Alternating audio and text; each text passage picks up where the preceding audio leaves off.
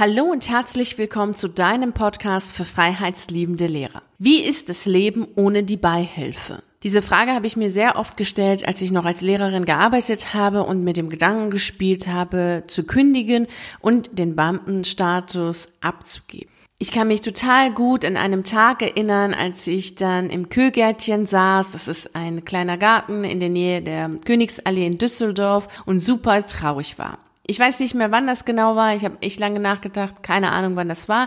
Aber ich war total traurig und habe genau die Bilder jetzt auch vor meinen Augen, wie ich da saß und gedacht habe, oh mein Gott, wie soll das alles funktionieren? Vorher war ich bei der privaten Krankenversicherung, hatte mich informiert, ob ich da raus kann und wie sich das Ganze auch nach meiner Kündigung finanziell denn auch auswirken wird auf den Beitrag. Und gleichzeitig war ich bei der gesetzlichen Krankenversicherung, hatte da auch nochmal nachgefragt, wie es denn wäre, wenn ich dahin wechseln würde, könnte und wie auch generell das abzulaufen hätte habe dann für mich festgestellt, dass es eben nicht möglich ist, dass ich nicht mehr in die gesetzliche Krankenversicherung wechseln kann, weil ich schon über fünf Jahre in der privaten Krankenversicherung war. Und gleichzeitig war es ja auch mein Wunsch, nach meiner Kündigung erstmal nichts zu tun, also in kein Angestelltenverhältnis reinzugehen, um dann einen sozialversicherungspflichtigen Job zu haben.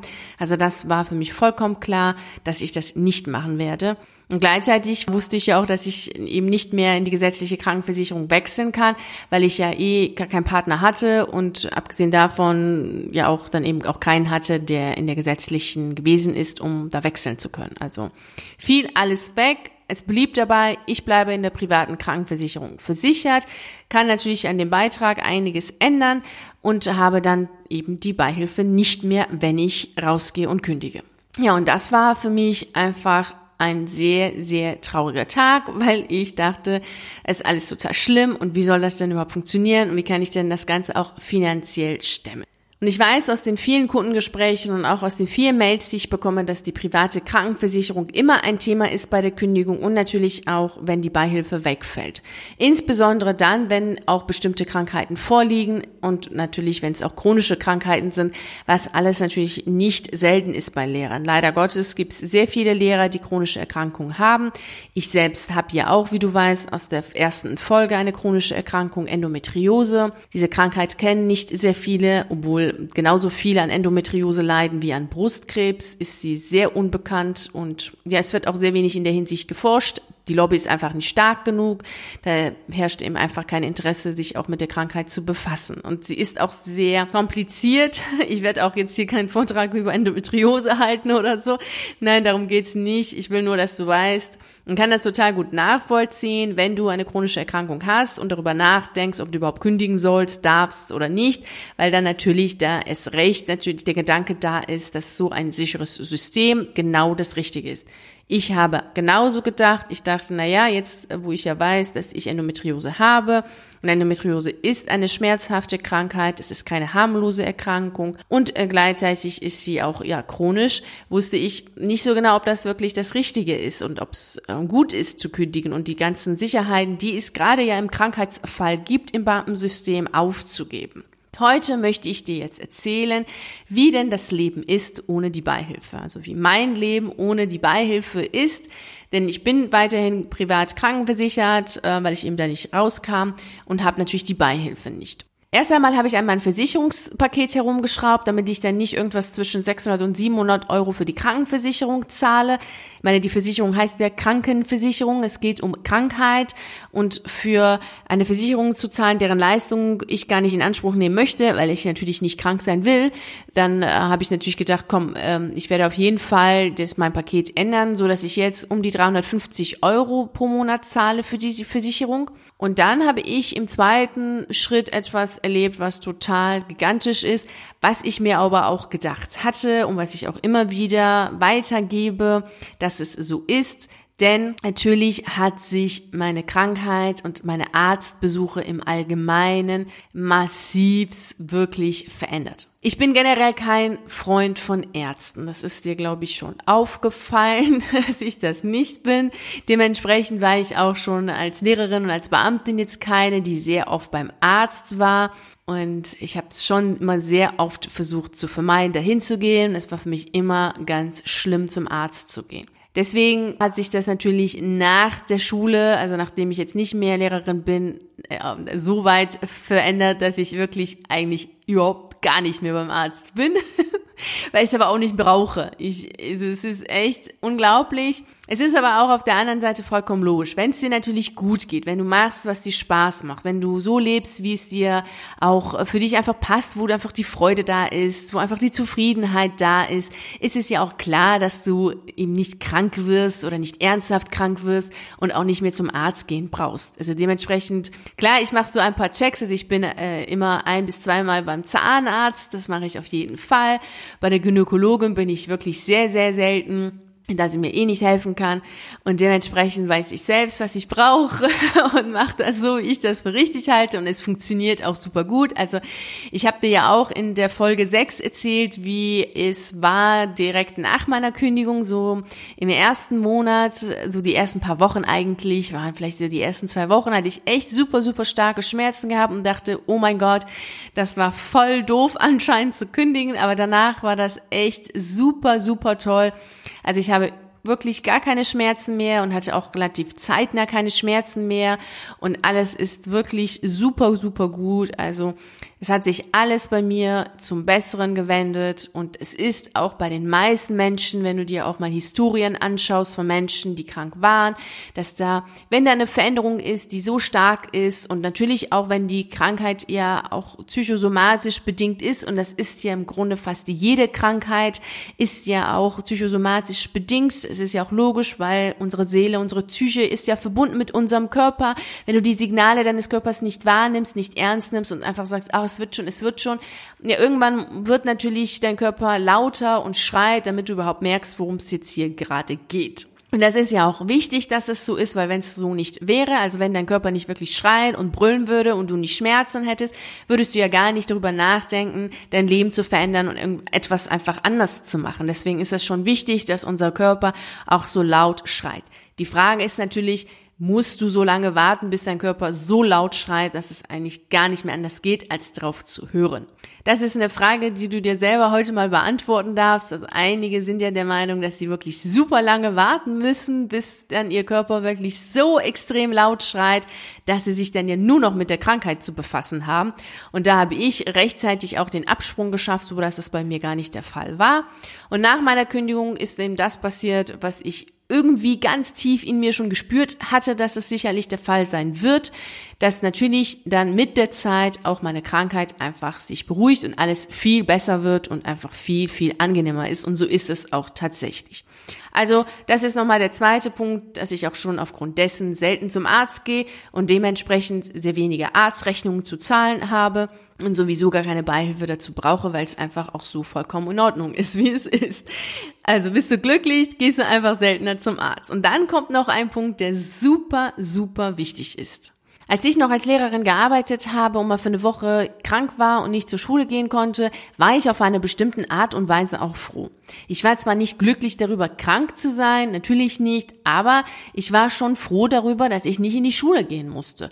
Und das war schon ein Punkt, der auch hin und wieder dazu geführt hat, dass ich manchmal schon gedacht habe, ach, auch wenn ich doch mal wieder so eine Erkältung hätte, wäre doch eigentlich ganz nett, dann müsste ich nicht hingehen.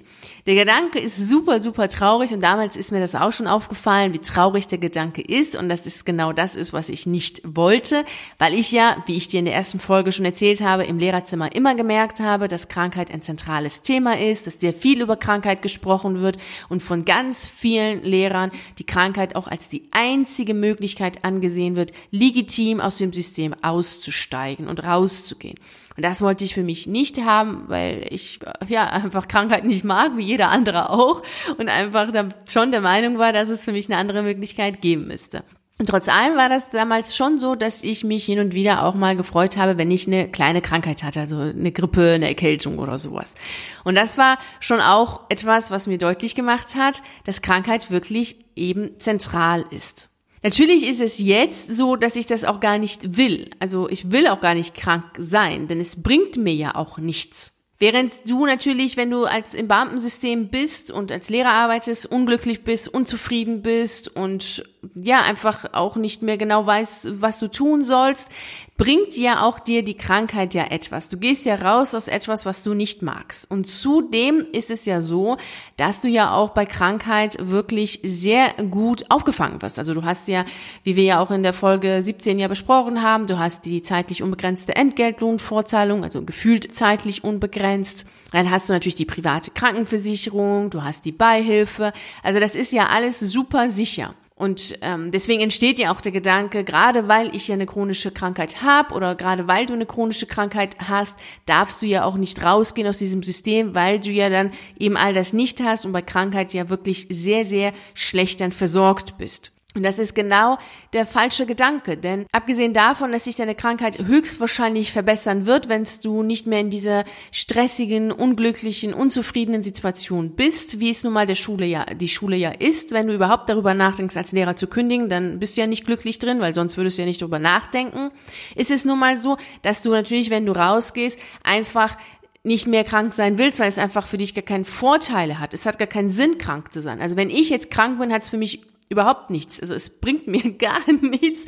Deswegen ist es natürlich auch so, dass ich alles dafür tue, um nicht krank zu sein. Denn ich passe jetzt viel, viel, viel öfter intensiver und auf mich auf. Wirklich. Also ich bin da sehr, sehr achtsam ich tue das, was für mich wichtig ist, für meinen Körper wichtig ist und die Erholung und einfach die Freude, das Glücklichsein. Also all diese Konzepte, da ist ja einfach mehr als nur gesunde Ernährung und Bewegung. Das weißt du ja auch. Da gehört so viel mehr zur Gesundheit und vor allem zur Gesunderhaltung. Und genau das tue ich natürlich jetzt auch, weil ich einfach nicht krank sein will. Es hat einfach überhaupt gar keinen Sinn für mich, krank zu sein.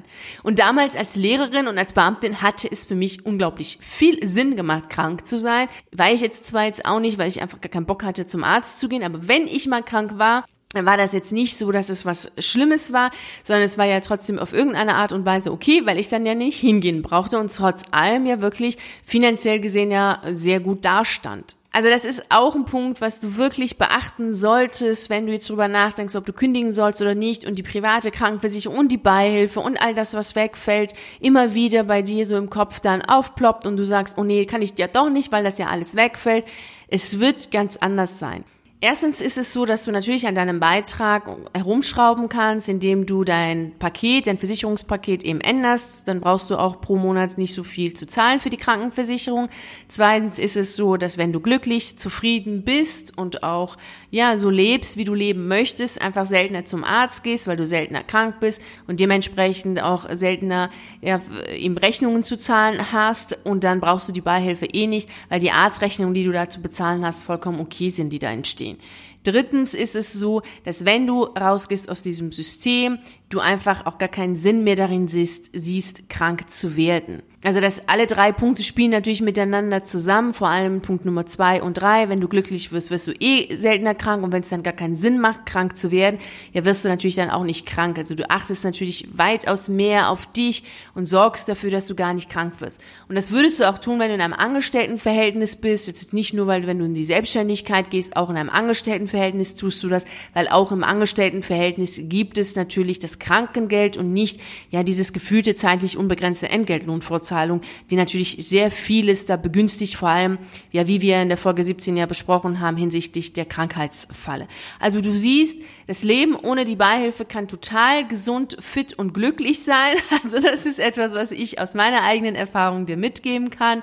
Ich bin dadurch, dass ich einfach gar keine Beihilfe mehr habe, viel gesünder, viel fitter und viel achtsamer, was meinem Körper angeht und meine Gesundheit angeht. Und ich achte da wirklich sehr drauf, weil ich einfach gar keinen Sinn mehr darin sehe, krank zu sein und einfach auch gar nicht mehr krank sein will. Wofür auch? Denn das, was ich tue, mache ich total gerne. Wenn ich krank bin, kann ich das ja nicht machen. Also werde ich einfach nicht krank indem ich dafür sorge, dass ich nicht krank werde. Also ich achte wirklich sehr auf mich. Und genau das ist auch das, was du tun wirst, wenn du kündigst. Deswegen bleib da relax und lass dir auch von keinen anderen Angst einjagen oder dergleichen. Es wird sich sehr viel ändern und das auch zu positiven, wenn du diese Beihilfe nicht mehr hast und auch wenn diese zeitlich, gefühlt zeitlich unbegrenzte Entgeltlohnvorzahlung wegfällt. Glaube es mir, das wird sich total viel ändern, weil du einfach aktiver wirst, einfach mehr lebst und mehr tust und mehr machst und das hat einfach viel mehr eine Qualität von Lebendigkeit und Fröhlichkeit als das, was so in diesem System System ist. Darüber haben wir ja aber auch gesprochen, als wir über die Sicherheit gesprochen haben und was die Sicherheit macht. Denn Sicherheit lähmt und das ist einfach so der Fall. Also denk dran, es wird besser werden und überleg mal heute für dich mal, wenn du krank bist, wenn du dich unwohl fühlst, wenn du einfach äh, schlapp bist, womit das zusammenhängt und ob da nicht doch die Schule mit einer Rolle spielt und ob das nicht sich ändern würde, wenn du einfach rausgehen würdest aus dieser Schule und einfach einfach das tun würdest, was du gerne machst, ob sich da nicht vieles zum Besseren ändern würde.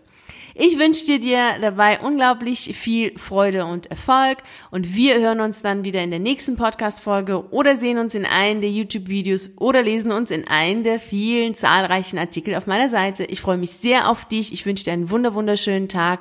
Bis dahin, ciao.